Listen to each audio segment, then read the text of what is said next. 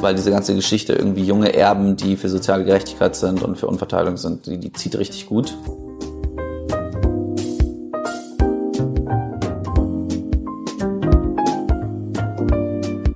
Hallo und herzlich willkommen im Sinneswandel-Podcast. Mein Name ist Marilena Behrens. Vermutlich hört ihr schon ein bisschen, ich bin ein wenig erkältet, aber ich freue mich trotzdem sehr, euch in der heutigen Episode zu begrüßen.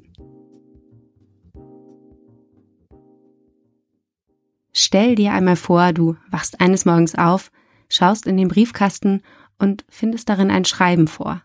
In diesem wird dir schwarz auf weiß mitgeteilt, dass du Erbin oder Erbe über eine nicht gerade geringe Summe, sagen wir mal 10 Millionen Euro, geworden bist. Und jetzt? Ähnliches passierte der Schriftstellerin Virginia Woolf, die im Jahr 1909 von ihrer Tante erbte, wobei ihre Summe sich lediglich auf rund 2500 Pfund berief. Nichtsdestotrotz erleichterte die Erbschaft Virginia Woolf das Schreiben, wie sie in A Room of One's Own festhielt. Geld ist geprägte Freiheit, schrieb auch Dostoevsky. Und ergänzen ließe sich und Macht. Geld bedeutet Macht und Einflussnahme oder zumindest die Möglichkeit dazu. Und zwar längst nicht nur im kleinen, individuellen Rahmen. So wird das reichste 1% der Weltbevölkerung voraussichtlich bis 2030 für rund 16% der globalen CO2-Emissionen verantwortlich sein. Logisch. Wer vermögend ist, konsumiert in der Regel mehr, bewegt sich weiträumiger, ergo ein größerer Fußabdruck. Auch das ist Macht. Und dabei steht eigentlich im Grundgesetz fest verankert Eigentum verpflichtet. Sein Gebrauch soll zugleich dem Wohle der Allgemeinheit dienen. Aber wer definiert, was dem Wohle der Allgemeinheit dient? Angenommen, du hast wirklich die 10 Millionen, von denen ich anfangs sprach, geerbt und du würdest einen Teil davon an NGOs spenden oder zum Beispiel Impact Investing betreiben. Wäre das dann besser? Bleibt Einfluss nicht Einfluss? Einer, der sich nicht nur aus allgemeinem Interesse, sondern man könnte auch sagen aus Betroffenheit über diese Fragen Gedanken macht, ist Antonis Schwarz. Mit 18 Jahren erfuhr er, dass er durch den Verkauf des Familienunternehmens Pharma Schwarz eine größere Summe erben würde. Geld, das für ihn Freiheit bedeutete, aber auch Verantwortung. Heute engagiert sich der 33-Jährige bei Tax Me Now, einer Initiative von Vermögenden, die sich für Steuergerechtigkeit stark macht. Antonis möchte sich, wie er selbst sagt, nicht auf seinem Besitz ausruhen, sondern es sinnvoll nutzen, um der sozialen Ungerechtigkeit und dem Klimawandel etwas entgegenzusetzen. Aber auch das ist und bleibt natürlich Macht. Macht, die in den Händen einer Person liegt, in den Entscheidungen, die sie trifft. Auch aus diesem Grund wird Marlene Engelhorn, auch sie ist eine Stimme von Tex Minau, den zweistelligen Millionenbetrag, den sie eines Tages erben wird, zu 90 Prozent abgeben weil sie, wie sie selbst sagt, für ihr Vermögen nicht hat arbeiten müssen und sich deshalb in der Verantwortung sieht, genau das radikal zu ändern. Stimmt. Eigentlich entspricht Erben so gar nicht dem meritokratischen Leistungsprinzip von wer hart arbeitet, wird auch belohnt. Und doch gilt es nahezu als unantastbar. Klar, es gibt eine Erbschaftssteuer, aber wer Wege kennt, weiß auch die zu umgehen. Daher plädiert Antonis Schwarz mit Text Me Now zusätzlich für eine Vermögenssteuer und macht sich damit nicht bei allen beliebt, vor allem nicht bei den Vermögenden. Denn längst nicht alle wollen ein Stück vom Kuchen abgeben. Wieso also ausgerechnet Antonis Schwarz? Und ist er damit auf dem richtigen Weg? Während eine gängige Redewendung lautet Über Geld spricht man nicht, man hat es, werde ich genau das heute tun. Und zwar mit Antonis Schwarz, den ich an einem sommerlich warmen Tag in München besucht habe.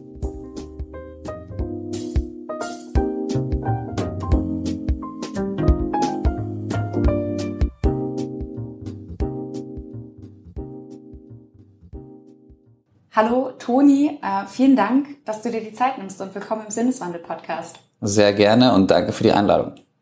Ja, wir sind jetzt hier im wunderschönen äh, München, die Sonne scheint und ich habe mir überlegt, wie könnte man anfangen? Und dabei ist mir ein ziemlich aktuelles Beispiel eingefallen, von dem du bestimmt auch mitbekommen hast. Und zwar möchte ja Tesla-Gründer Elon Musk gerne Twitter kaufen.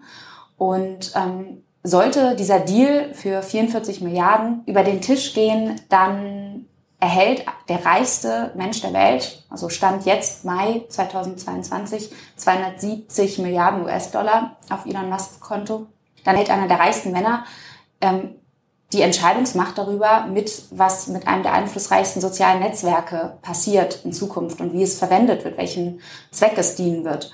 Und mich würde interessieren, hältst du es für gerecht, dass ein einziger Mensch so viel Einfluss hat? Mhm.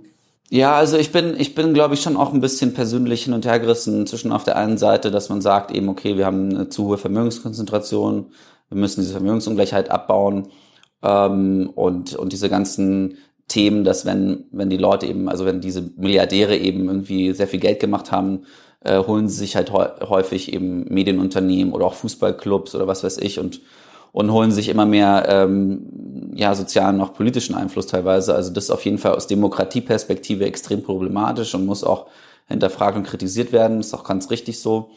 Ähm, auf der anderen Seite bin ich prinzipiell für ähm, ja für den privaten Besitz von den Betriebsmitteln. Also ich bin nicht der Ansicht, dass alles irgendwie nur in Gewerkschafts- oder wie nennt man sowas, in, in Kooperativen organisiert werden sollte. Natürlich sollte es auch kooperative Elemente geben, teilweise, wenn Firmen eine gewisse Größe haben, ist ja in Deutschland so mit Betriebsräten und so weiter. Ähm, also ich wäre einfach, ja, also ich, ich finde es prinzipiell, ähm, glaube ich, okay, ähm, dass, dass, er, dass er das kaufen kann. Ich finde, es sollte halt eine höhere Besteuerung geben von so ähm, sehr hohem Vermögen. Ja, ja da äh, würde ich gerne nochmal drauf zu sprechen kommen, weil da setzt du dich ja auch innerhalb der Initiative Tax Me Now ein. Ja. Ähm, was mich aber vielleicht vorher noch interessiert, ist, ähm, im Grundgesetz steht ja eigentlich in Artikel 14, Eigentum verpflichtet, sein Gebrauch soll zugleich dem Wohle der Allgemeinheit dienen. Mhm. Und ähm, das klingt ja erstmal ganz gut. Aber die Frage ist ja auch so ein bisschen, was bedeutet Wohle der Allgemeinheit. Wer entscheidet sozusagen darüber, was dem Wohle der Allgemeinheit dient und was nicht? Mhm. Sind das nicht letztendlich dann die Menschen, die über das Vermögen verfügen?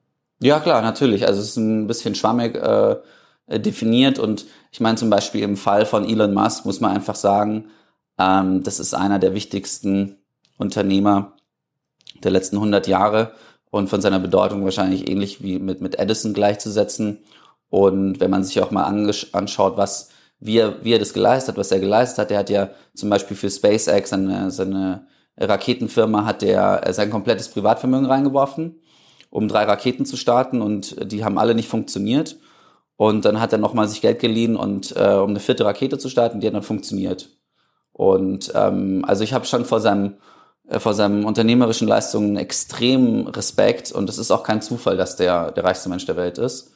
Ähm, und ich finde es auch eine irgendwie, irgendwo auch eine positive Story am Kapitalismus fast schon, ähm, dass eben solche innovativen Unternehmen auch hervorgebracht werden. Ähm, und ich meine, SpaceX ähm, ja, ist auch extrem äh, innovativ und interessant.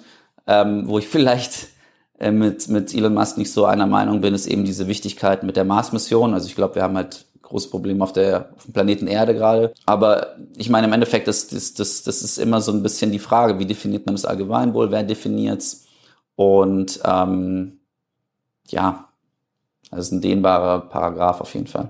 Ja, weil du hast dich ja irgendwann entschieden, du besitzt auch über ein Vermögen und du hast dich entschieden, dieses Vermögen aus deiner Perspektive für gute Zwecke einzusetzen. Ja. Also das wird ja auch als Philanthropie bezeichnet. Also du bist Philanthropist, sagt man das so? Philanthrop. Philanthrop, ja. ja. Auf jeden Fall nutzt du eben einen Teil deines Vermögens, um zum Beispiel NGOs wie German Zero oder auch ähm, Campact finanziell zu unterstützen. Mhm. Hast aber zum Beispiel auch letztes Jahr ähm, zur Bundestagswahl die Partei Die Grünen mit mhm. 500.000 Euro finanziell unterstützt. Mhm. Und das klingt ja erstmal, würde ich sagen, verantwortungsbewusster, als das Geld jetzt für Luxusjachten äh, auszugeben. Ja. Ähm, trotzdem bleibt ja Impact Impact. Also du hast damit eben einen, einen Einfluss, auch einen politischen Einfluss. Und äh, letztendlich du, der über das Kapital verfügt, entscheidest sozusagen, was, um nochmal auf den Paragraphen zurückzukommen, dem Wohle der Allgemeinheit dient oder was du glaubst, was dem Wohle der Allgemeinheit dient. Und mhm. da frage ich mich eben, hältst du Philanthropie eben für das geeignete Mittel oder ist es sozusagen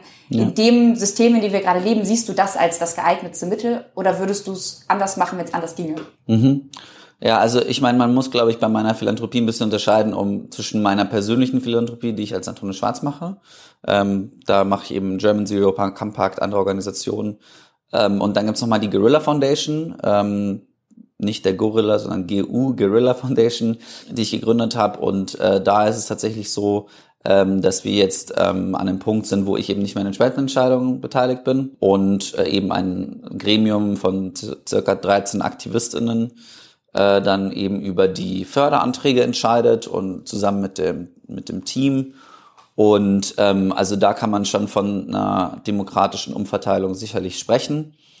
Und äh, definitiv haben wir ein, äh, ein sehr großes Problem, nicht nur in Deutschland, sondern auch international mit dem Thema äh, Vermögenskonzentration, auch natürlich über vers verschiedene Generationen hinweg. Und ähm, ja, also klar, ich bin der Erste, der sagt, ähm, das, das ist hochproblematisch, dass äh, Einzelpersonen so viel Einfluss haben. Ich versuche es halt transparent zu machen und äh, in einer Art und Weise, die ähm, hoffe ich auf das Gemeinwohl abzieht und nicht eben meinen persönlichen Vorteil. Parteispenden sind ja oft auch unter einem bestimmten Betrag, damit sie eben nicht offen liegen und du bist sozusagen den Schritt gegangen und hast offengelegt. Ja. Gab es da Reaktionen? Die, die, die Grünspende war auf jeden Fall krass, weil ähm, ich auch mit so einem Medienecho nicht ge, ähm, das habe ich einfach nicht erwartet. Und ähm, ja, gab eben sehr viel Presse und ähm, ja, ich meine, nicht alle sind für die Grünen. Dementsprechend habe ich eben auch äh, negative Kommentare natürlich bekommen. Ähm, aber es, es ging eigentlich alles, also es hat sich alles noch im, in Grenzen gehalten. Also ich wurde jetzt nicht irgendwie grob äh, grob bedroht oder ähm, dass ich irgendwie jetzt irgendwelche Sicherheitsprobleme äh, hätte oder so. Ähm, genau. Aber ganz grundsätzlich ist das, also ich meine, die Grünen äh, stehen nicht nur, also viele kritisieren sie gerade, weil sie sagen, das ist eigentlich, die bewegen sich immer halt innerhalb des Rahmens des Kapitalismus und versuchen irgendwie ja. so ein bisschen Greenwashing zu machen, um das jetzt mal ganz platt äh, auszusprechen. Äh, könnte man natürlich noch viel tiefer gehen. Aber ähm, grundsätzlich weiß ich nicht, gibt es, das wäre jetzt eher eine Frage an dich, gibt es viele wohlhabende Menschen, die sich dafür Klimaschutz einsetzen oder auch eben für das, was ihr mit Text Me Now macht. Da können wir jetzt wirklich gleich drauf zu sprechen kommen, weil das mhm. interessiert mhm. bestimmt viele. Ähm, weil an sich, wenn man sich das mal anschaut, dann ist es ja so, dass gerade das reichste Prozent der Weltbevölkerung mhm. den größten Impact hat. Also ich habe das mal nachgeschaut. Mhm. Bis 2030 äh, soll das reichste ein Prozent voraussichtlich für rund 16 Prozent der globalen Gesamtemissionen verantwortlich sein. Mhm. Ähm, und damit emittieren sie mehr CO2 als die restlichen ärmsten 50 Prozent mhm. der Menschen. Also mhm. man könnte beinahe sagen, dass so ein bisschen das, äh, die Zukunft unseres Planeten auch eigentlich von den Menschen abhängig ist, die ja, über Geld verfügen. Absolut, absolut. Ja, nee, ähm, das stimmt. Und ähm, ich habe zum Beispiel auch eine Idee gehabt mit den Fliegen zum Beispiel, ähm, weil Fliegen ist ja ein sehr regulierter Markt, ähm, wo auch sehr viele Protokolle herrschen und so weiter. Und ich glaube, es wäre relativ einfach, ähm, international eben, dass jeder Passagier eine einmalige Nummer bekommt, die er immer bei den Flügen angeben muss. Und je höher deine deine Flugzahl ist, desto proportional steigt dann eben auch der Ticketpreis. Ja, also wenn du jetzt ein, zwei, dreimal im Jahr fliegst, dann ist es eben, äh, gibt es keine zusätzlichen Kosten. Aber wenn du jetzt äh, zehnmal Business äh, hin und zurück um die Welt fliegst, dann zahlst du am Schluss eben ziemlich ordentlich drauf. Und ich finde, so sollte es ja genau sein, dass man, ähm, dass, dass diese Kosten eben dann auch entsprechend geteilt werden bei den Leuten, die sich leisten können. Und ähm, die, die Sache ist ja bei diesen, bei den Flieg, bei den Flieg, Fluggesellschaften ist es ist ja so, dass es in die andere Richtung geht. Also je mehr man fliegt, desto mehr äh, billiger werden die Flüge, weil man von den Meilenprogrammen profitiert und so weiter. Und äh, wahrscheinlich müsste man sagen, man man streicht die Meilenprogramme knallhart, ja, weil das einfach nicht äh, vereinbar ist mit äh, mit, mit der Klimasituation, in der wir uns befinden. Aber meinst du, das würde die Superreichen davon abhalten, sich weniger zu bewegen, also Nö. weniger zu fliegen, weil am Ende bleibt ja CO2, CO2, auch wenn ja. man am Ende eine CO2-Steuer, die ich zwar gut finde, aber ja. oder die ich für, für richtig empfinde, aber am Ende müssen wir ja irgendwie weniger emittieren. Ja. Und ich habe gelesen, dass wenn die reichsten 10 Prozent ihre Pro-Kopf-Emissionen bis 2030 auf ein Zehntel des bisherigen Werts äh, reduzieren würden, dann würde das die globalen Emissionen wiederum um ein Drittel verringern. Also eigentlich müsste mhm. man ja schauen, äh, dass man gerade diese Prozent ja. irgendwie zumindest äh, irgendwie erreicht und äh, schaut, dass man, dass die vielleicht da noch was verändern. Ja, nee, da bin ich absolut bei dir. Also ich wünsche mir eben sehr, dass es da, ähm, dass, dass da politische Veränderungen gibt. Ähm, aber es ist ja, ähm, es ist ja so, dass wir die, die, die einfachsten Dinge noch nicht einmal auf die, auf die Reihe kriegen. Ähm, also deswegen bin ich auch so ein bisschen, ähm, also ich bin nicht resigniert, aber ich bin auf jeden Fall, ich habe gedämpfte Erwartungen. Ich glaube, die Politik hat halt auch Angst, natürlich Jobs äh, kaputt zu machen und Wohlstand kaputt zu machen. Weil zum Beispiel jetzt die, die Superjachten ist ja auch eine Industrie. Also da sind ja, arbeiten ja viele Leute. Also es ist, es ist schon irgendwie schwierig, ne? Absolut. Ja. Ich würde, äh, weil das mit dem Klimawandel ist klar, das lässt sich weder nur durch die Reichen lösen, aber es zeigt doch wieder einfach, wie massiv der, der Einfluss ist, den diese Menschen haben, der ja auch zu etwas Positivem genutzt werden könnte. Und das ist ja auch etwas, wofür du dich einsetzt. Deswegen würde mich jetzt interessieren, du bist irgendwann zu dieser Initiative Text Me Now gekommen. Und vielleicht magst du mal erzählen, wie es überhaupt dazu gekommen ist Ja. und ähm, was ihr damit überhaupt genau macht, was ihr fordert. Ja, ja. Nee, also ähm, die Initiative ging eigentlich aus der Bewegungsstiftung hervor. Die Bewegungsstiftung gibt's schon seit über zehn Jahren.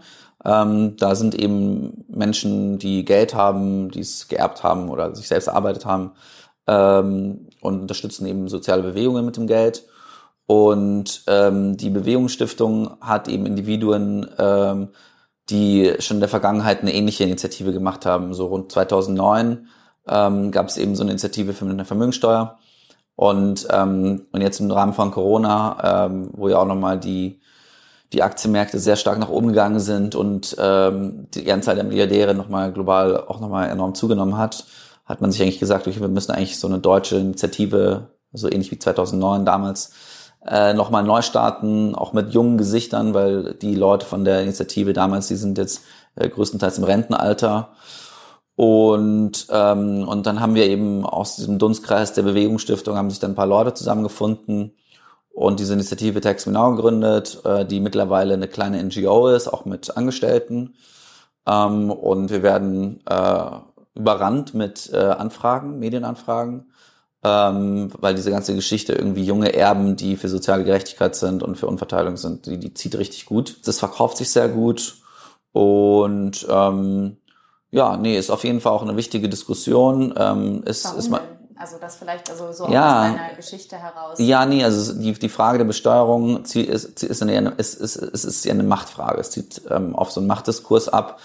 Und der ist natürlich sehr unangenehm, vor allen Dingen für die Leute, die die Macht haben. Ja, also deswegen, äh, wie heißt es, ähm, gibt es immer auch sehr starke Reaktionen ja, von jetzt Familienunternehmen zum Beispiel. Und das, ich meine, zum Teil kann man es natürlich auch nachvollziehen. Ja, ich meine, äh, Deutschland, ähm, der, der Wohlstand in Deutschland, ähm, da steckt auch eben sehr viel davon in Familienunternehmen und ich möchte irgendwie jetzt nicht irgendwie nur eine Seite ähm, bevorzugen, sondern ich versuche auch irgendwie, dass beide Seiten einander verstehen. Ja. In Deutschland ist es halt so, dass, dass, ähm, dass wir eines der Länder sind, wo Vermögen proportional eben zu äh, Arbeitseinkommen sehr gering besteuert wird. Ähm, und bei Vielleicht der magst du da nochmal erklären, ich glaube, für viele ist es vielleicht auch nicht Ja. klar, was ist der Unterschied dann zwischen Vermögen und Einkommen? Also ist nicht sozusagen das, was ich verdiene, ist das nicht, ist das nicht mein Einkommen und mein Vermögen? Genau, nee, also ähm, der, der, der Lohn quasi, den man durch die Arbeit bekommt, ähm, der wird eben sehr stark besteuert äh, in Deutschland und ähm, aber ich glaube, es geht dann bis so irgendwie 55 Prozent oder sowas, glaube ich, die höchsten Einkommen.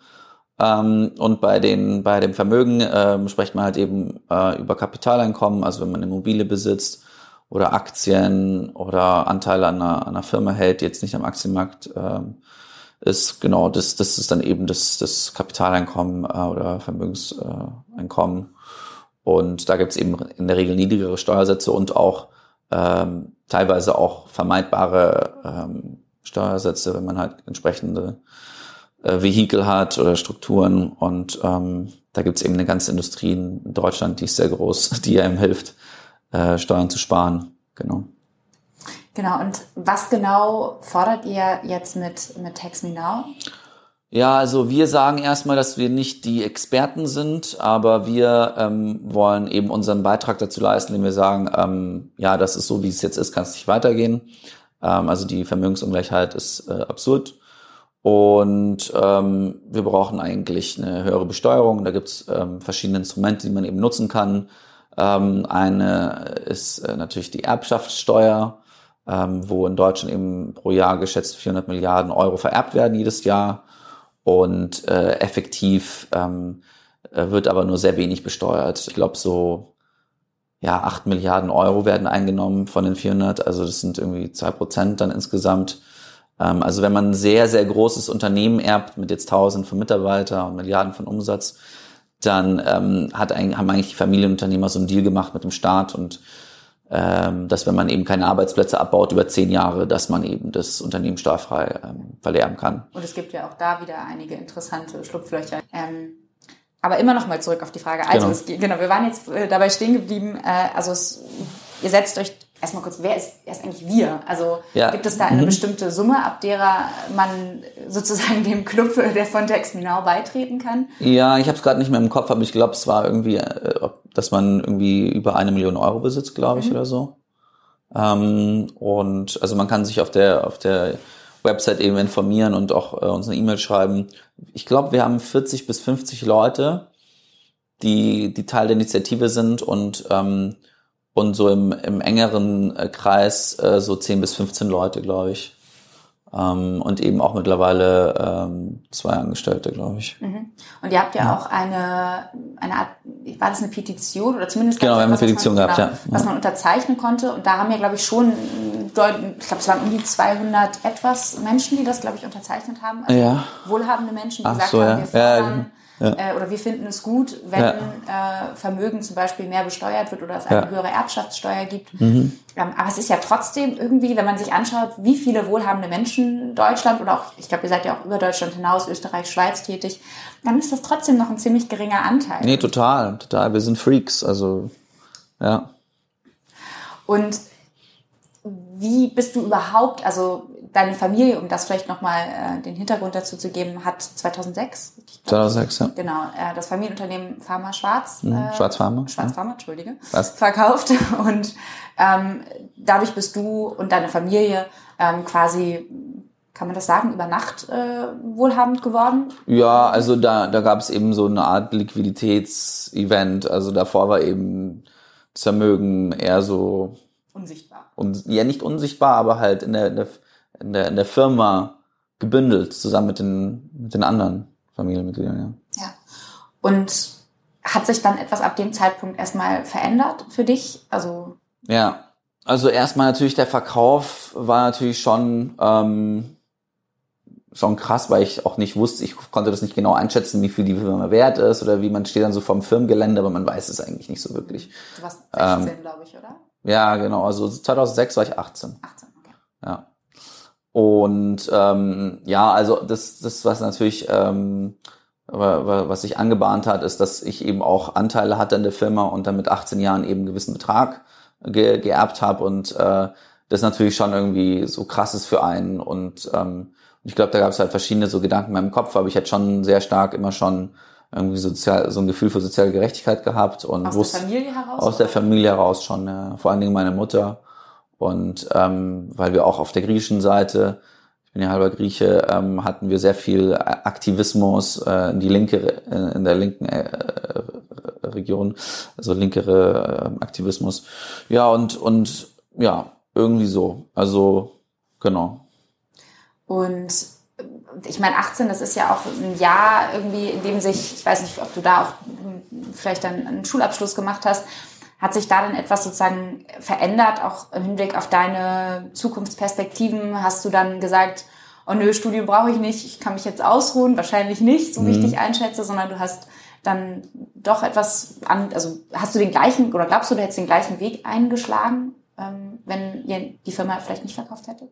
Ja, also ich meine, natürlich würde ich ein paar Sachen retrospektive anders machen, das hat aber nichts mit dem Geld zu tun. Also ich habe wirklich schon versucht, ähm, ähm, das, das, das Geld nicht anzurühren und einfach so zu leben, als, als gäbe es das nicht, sage ich mal im Großen und Ganzen. Geht das? Ähm, ja, klar. Also ich meine, im Endeffekt, ich habe meine Eltern haben mir halt viel vom Studium finanziert natürlich, aber ähm, ja, also im Endeffekt, ich habe ich hab mein Studium gemacht, mein Master gemacht und dann habe ich eigentlich angefangen mit dem mit der mit der Philanthropie und das war da war ich so 23 oder so, glaube ich. Und Jetzt betreibst du ja auch, du hast es vorhin schon ein bisschen erwähnt, ähm, Impact Investing. Das mhm. heißt, du, du, bist auch eben in, in Firmen investiert, die, ja. denke ich mal, in, aus deiner Sicht einen positiven Impact haben, vielleicht auch im Bereich Klima. Ja. Ähm, und ich würde trotzdem gerne noch mal irgendwie darauf hinaus, du sagst, dir ist Transparenz und dir ist irgendwie die Demokratie wichtig. Mhm. Und ich meine, ich finde, ich kenne zum Beispiel Planet A als Impact Investing Fonds, die setzen sich, die schauen ja eben auch zum Beispiel, sind Unternehmen wirklich von der Pike auf, also von mhm. Cradle to Cradle mäßig, ja. wirklich nachhaltig. Nichtsdestotrotz ist ja letztendlich dass das Geld dann, was du diesen Fonds wahrscheinlich gibst oder diesen Impact, ja, Impact-Fonds, ja. ähm, das, da entscheidest ja du immer noch drüber, dass das da reingelegt wird, sozusagen. Ist das, ist das wirklich dann demokratisch? Also, weil immer noch ja trotzdem wenige Menschen, die über dieses Kapital verfügen, entscheiden, äh, was sozusagen in der Welt passiert. Wäre es nicht eigentlich mhm. das demokratischste? Also es mhm. gibt ja zum Beispiel ein äh, sogenanntes Schuldentilgungskonto seit 2006. Ja. Da können, kann jeder Geld hinüberweisen. Da wird tatsächlich gar nicht so viel hinüberwiesen. Oh Wunder. Vom Staat Aber, oder wie jetzt meinst du? Ja, das ja. gibt vom mhm. Staat und das mhm. wird, wie der Name schon sagt, äh, zur Tilgung von Schulden verwendet. Ja. Und ähm, da könnten wohlhabende Menschen auch Geld einfach hinspenden und da wird dann vom Staat entschieden, was damit gemacht wird. Also das finde ich sehr interessant. Ich wusste nicht von diesem Schuldentilgungskonto. Ja. Und ähm, ja, also bei mir ist die Situation ein bisschen komplizierter, aber äh, um es kurz zu fassen, definitiv ist es undemokratisch. Und ich meine, es ist ja, es ist ja auch so, dass ich davon profitiere. Ne? Also die Investments, gut, manche, manche bin ich froh, wenn ich mein Geld bekomme. Aber ähm, in der Regel will man ja schon eine Rendite damit erzielen. Also es sind, es sind konventionelle Investments ähm, und mit, mit, einem, mit einem Renditecharakter. Und das, die Investmentwelt ist höchst undemokratisch. Ähm, absolut. Aber das gilt ja für, für alle Investments eigentlich, nicht nur für Impact Investments. Ja.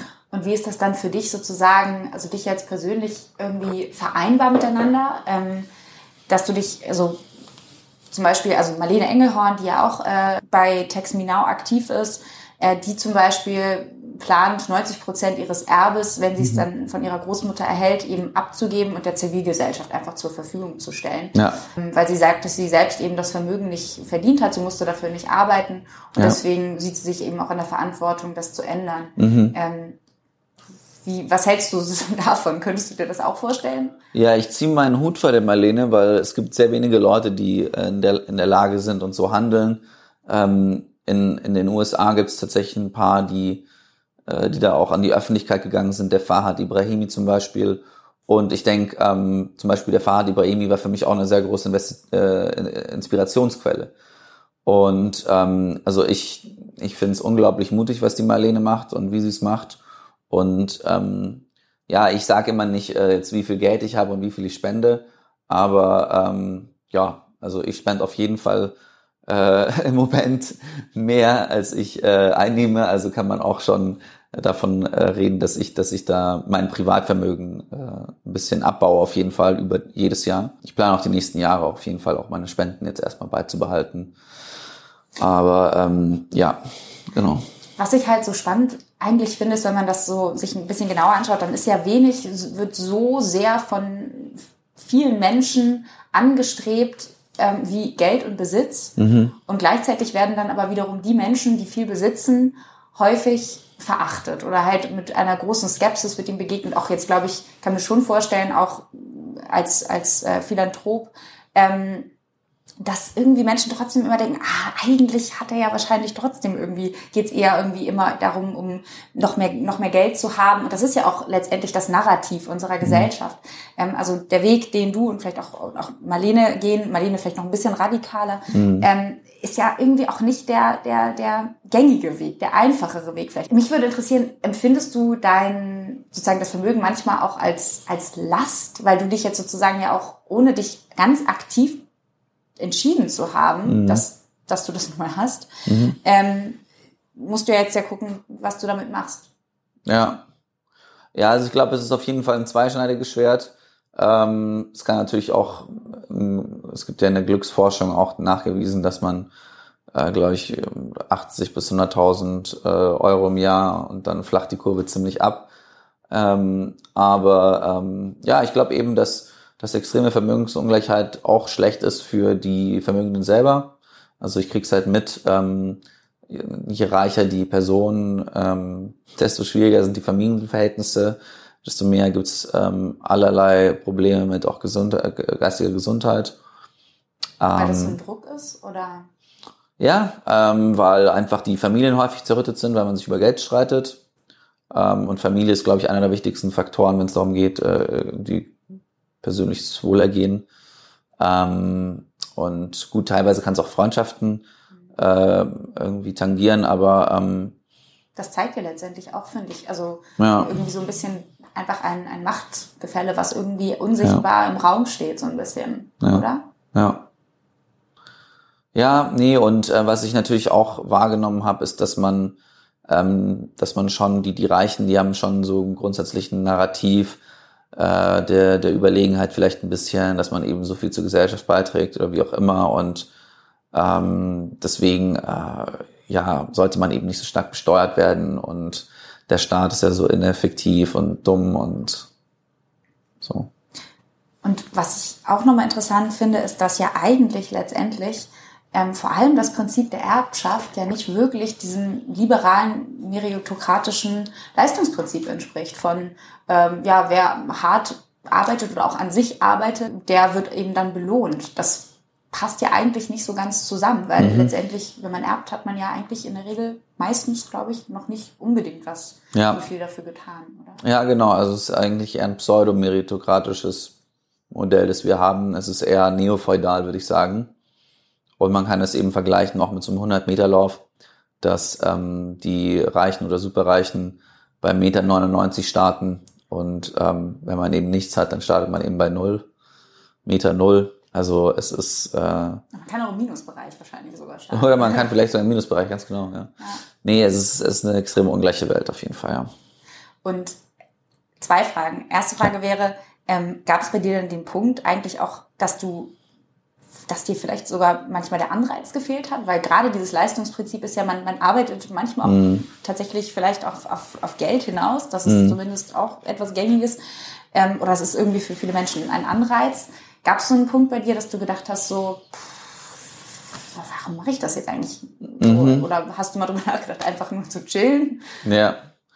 Ähm, ja, also ich glaube, definitiv, ich habe mir auch schon diese Frage häufig gestellt und es ist natürlich schwierig zu sagen, wie man, wie man drauf wäre, wenn man jetzt nicht das Geld hätte. Und ähm, also ich glaube definitiv, ähm, es ist so, dass ich mir vor allen Dingen im August in Griechenland mehr Zeit nehme, als es jemanden, der, der jetzt irgendwie vielleicht Geldprobleme hätte, machen würde. Also ich liebe halt Griechenland im August, ist für mich einfach das Schönste zum Beispiel. Ja, also ich würde, ich, es, es hätte mich echt interessiert, auch wie mein Leben dann verlaufen wäre. Es wäre sicherlich ganz anders verlaufen.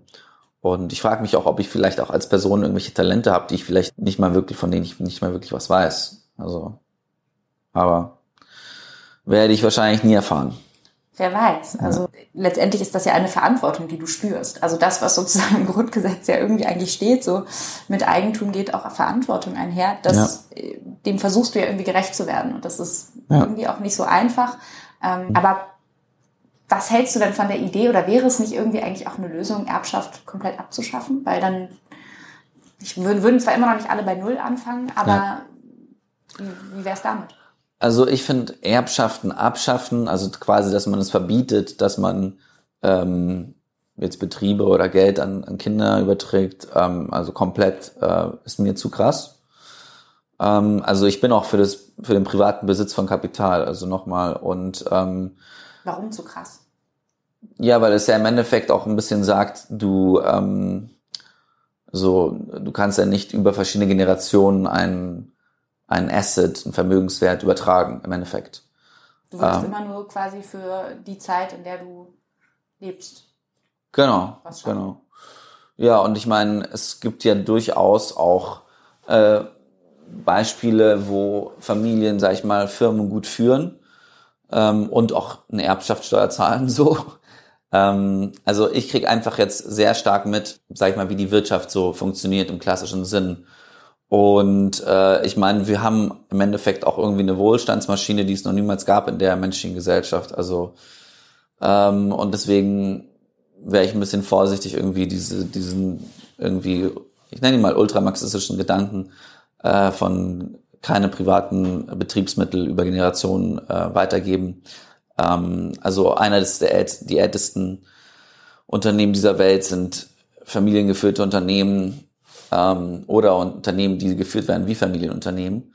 Ähm, Und Zum Beispiel in Verantwortungseigentum. Genau, Verantwortungseigentum, ganz genau. genau. Das ist ja sehr verwandt, sehr verwandt. Mit genau, weil da ist ja zum Beispiel so, ja. dass, dass eben eigentlich nicht die Spermienlotterie ja. äh, greift, sondern letztendlich VerantwortungseigentümerInnen bestimmt werden, die dann das Unternehmen, das können Menschen aus der Familie sein, aber ja. es äh, wird eben im Unternehmen dann entschieden, äh, gemeinsam, wer das weiterführt. Das können aber auch tatsächlich Angestellte sein. Ja, ja.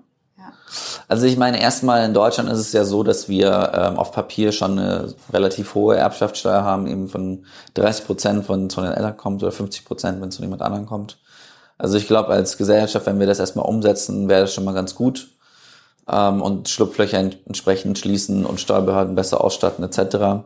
Wie hoch soll die Vermögensteuer denn eigentlich sein? Oder was fordert und, und bei der Vermögensteuer äh, ist immer so, ja, so grob ein Prozent ähm, im Raum. Ein Prozent? Ein Prozent pro Jahr. Genau. Das hört sich so unfassbar wenig an. Aber was ja, würde, habt ihr da, oder weißt du das? Es hört sich, es hört sich, es hört sich relativ wenig an, aber ich habe tatsächlich neulich einen Kurs gemacht über Vermögensmanagement und man kann sagen, dass man max, also so, wenn man drei Prozent jedes Jahr ausschütten kann ähm, an die Vermögensbesitzer, dann ist es schon mal sehr gut. Also das heißt, man nimmt schon mal ein Drittel weg. Das ist natürlich, man sagt dann, okay, das ist von den Leuten, die so viel haben, aber es ist de facto schon für ein Vermögen, es ist nicht unerheblich, mhm. wenn man sagt ein Prozent. Ein ja. anderer Ansatz, also es wär, gibt ja noch weitere Lösungsansätze, die ähm, diskutiert werden, um eben der globalen sozialen Ungerechtigkeit zu begegnen, die de facto eben nicht nur die Ärmste, aber vor allem durch die Ärmsten ähm, nicht nur unglücklich macht, sondern auch wirklich in, ja, einfach das Leben sehr, sehr schwer macht und auch krank. Ähm, aber auch die wohlhabenden Menschen ähm, gibt es ja, wie du gesagt hast, Glücksstudien, die das zeigen, auch nicht unbedingt glücklicher macht, wenn die Schere weiter auseinander geht. Und ein Ansatz ähm, kommt von dem französischen Ökonomen Thomas Piketty. Mhm kennst du scheinbar auch. Mhm. Und der schlägt zum Beispiel einen sogenannten partizipativen Sozialismus vor, mhm. bei dem äh, jeder EU-Bürger und Bürgerin ähm, eine Art kollektives Erbe zum 25. Geburtstag über 120.000 Euro erhält. Und das Ganze soll finanziert werden aus einer progressiven Besteuerung der Reichen. Mhm. Was hältst du von diesem kollektiven Erbe? Finde ich eine super Sache und ähm, ich glaube, in, in Deutschland könnte man, glaube ich, auch die, die Hochvermögenden auf, auf seine Seite ziehen, ähm, indem man halt sagt, wir nehmen dieses Geld, legen es zum Beispiel auch an in eine Art Staatsfonds, so wie in Singapur, und ähm, dann zahlt man eben dieses Geld aus. Und das Geld, das man nicht auszahlt, das lässt man quasi auch arbeiten über ein professionelles Portfolio-Management. Und ich meine, genauso sollte es ja eigentlich sein, dass wir alle irgendwie zumindest ein bisschen ein Polster bekommen. Also es kann ja nicht sein, dass irgendwie die meisten Leute irgendwie total strugglen und, und äh, halt Geldprobleme haben und dann halt ein paar wenige halt äh, Millionen, Milliarden erben. Das ist halt schon krass. Ja. Würdest du dich dann selbst als Egalitarist bezeichnen? Also ähm, würdest du sagen, soziale Gleichheit ist oder ja ist erstrebenswert? Ja, auf jeden Fall. Also ich, es gibt ganz viele Faktoren, die eben beweisen, dass ähm, gleichere Gesellschaften ähm, besser sind oder mehr Wohlstand haben, also äh, irgendwie weniger Teenager-Schwangerkeiten, weniger äh, wie heißt es, Verbrechen allgemein, ähm, geistige Probleme etc. Also das, es gibt sehr viele Faktoren, die das eben äh, beweisen. Ja, und das Spannende ist ja, dass es eben heute viele neue digitale Geschäftsmodelle gibt, äh, wo nur sehr, sehr wenige Menschen dran verdienen und das eben auch wieder zeigt, es braucht wahrscheinlich neue, neue Reformen, neue Gesetze, um da zu schauen, dass das Geld nicht in die Hände an nur weniger Menschen fließt, sondern dass letztendlich ist das ja trotzdem ein kollektiv, eine kollektive Leistung. Also wenn man sich nur anschaut, viele Plattformen würden ja ohne die Menschen, die sie nutzen, zum Beispiel nicht funktionieren und trotzdem werden diese Menschen dafür in der Regel nicht entlohnt. So. Ja, ja. Ähm, also das, da glaube ich, ist äh, auch nochmal ähm, ja, viel Diskussionsbedarf vorhanden. Ja. Ähm, ja, vielleicht so zum Abschluss nochmal Blick eher in die Zukunft. Glaubst du, es braucht grundsätzlich ähm, für das Ziel mehr sozialer Gerechtigkeit und Angleichung auch neue gesellschaftliche Narrative von Wohlstand, Wachstum und nennen wir es jetzt mal so ein gut, was es für ein gutes Leben in Anführungsstrichen braucht. Ja, absolut. Also ich glaube, dass das neoliberale äh, Dogma ähm, von so Wachstum über alles eben, ähm, ja, das können wir ad acta legen und jetzt geht's halt eher darum, wie können wir äh, persönliches Wohlergehen und auch ökologisches Wohlergehen ähm, verbessern. Ähm, und ich meine, es ist echt schade, dass wir immer noch sehr stark auf BIP äh, als, als Metrik achten, aber wir sollten eigentlich schauen, dass wir ähm, halt Wohlstand besser messen. Ähm, und ähm, ja, und gleichzeitig muss ich sagen, also je, je mehr ich auch durch die Welt reise und dann wieder zurück nach Deutschland komme, ähm, kann man aber auch mal kurz innehalten und sagen, uns geht's gar nicht so schlecht, jetzt im Vergleich zu anderen Menschen. Also wir haben sehr großes Glück, dass wir hier leben und diese Freiheiten haben, die wir haben und, und ja, diesen Lebensstandard haben. aber auch viel Verantwortung unter anderem in den globalen Süden aus. Genau, genau. Auf jeden Fall haben wir auch unseren Dreck am Stecken, das ist keine Frage. Ähm, aber wir sollten uns nicht nur quasi mit dem, mit, mit der Peitsche auf den Rücken äh, klatschen, ähm, sondern auch einfach mal ein bisschen auch, ähm, ja, vielleicht auch schätzen und genießen, was wir haben. Dann würde ich sagen, genießen wir jetzt heute noch ein bisschen die Sonne, äh, solange sie da ist. Und ich danke dir ganz herzlich für das Gespräch, Toni. Danke auch.